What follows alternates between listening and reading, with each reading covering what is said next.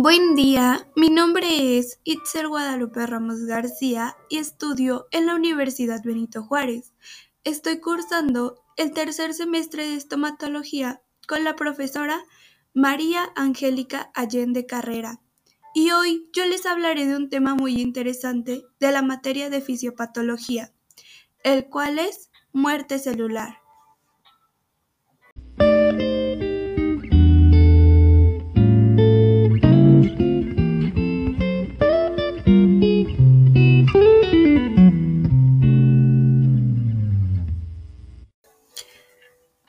Comenzaremos hablando acerca de la muerte celular, pero ¿qué es? Pues es una parte fundamental del ciclo vital de la célula y la regulación apropiada de este proceso es crucial para mantener la regulación homeostática de un organismo multicelular. La muerte celular puede ser accidental o estar programada, iniciada y ejecutada a través de vías bioquímicas diferentes, tanto el inicio como la ejecución de la muerte celular son procesos complejos. Según criterios morfológicos, pueden clasificarse como apoptosis, necrosis o muerte celular autofágica. ¿Qué es la apoptosis? La apoptosis es el redondeamiento de la célula y la retracción de los pseudopos, la reducción del volumen nuclear y celular la condensación y fragmentación de la cromática. Asimismo, es el abultamiento de la membrana plasmática, la formación de cuerpos apópticos e invaginación por parte de los fagocitos residentes. Continuaremos hablando acerca de la necrosis. La necrosis es el aumento del volumen celular, la tumefacción de los organulos y estallido de la membrana plasmática con pérdida concomitante del contenido intracelular. La necrosis suele considerarse a menudo una forma accidental o incontrolable de muerte celular que ocurre después de una agresión grave a la célula.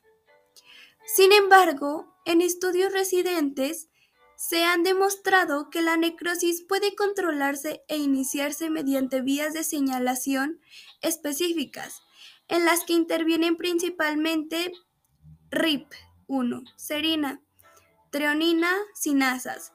Este tipo de necrosis se denomina necrosis like programmed cell death o necroptosis y se ha observado en células tumorales, en células proliferativas que han sufrido daños del ADN y en células infectadas por ciertos virus, como el virus Vaccinia.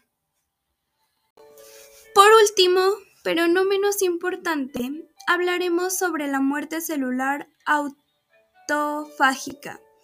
Esta es la vacuolización masiva del citoplasma y la acumulación de vacuolas autofágicas de doble membrana, sin condensación de cromática y captación escasa o ausente por fagocitos?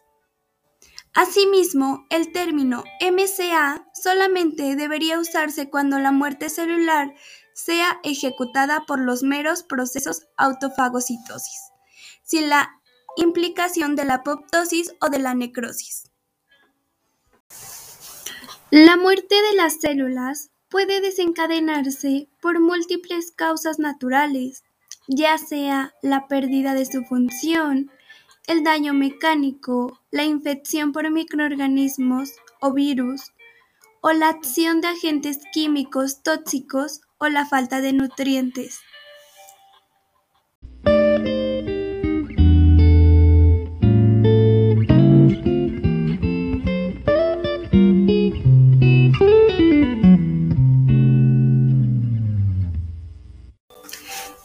Como conclusión, podemos decir que la muerte celular es una parte fundamental del ciclo vital de la célula y la regulación apropiada de este proceso es crucial para mantener la regulación homeostática de un organismo multicelular.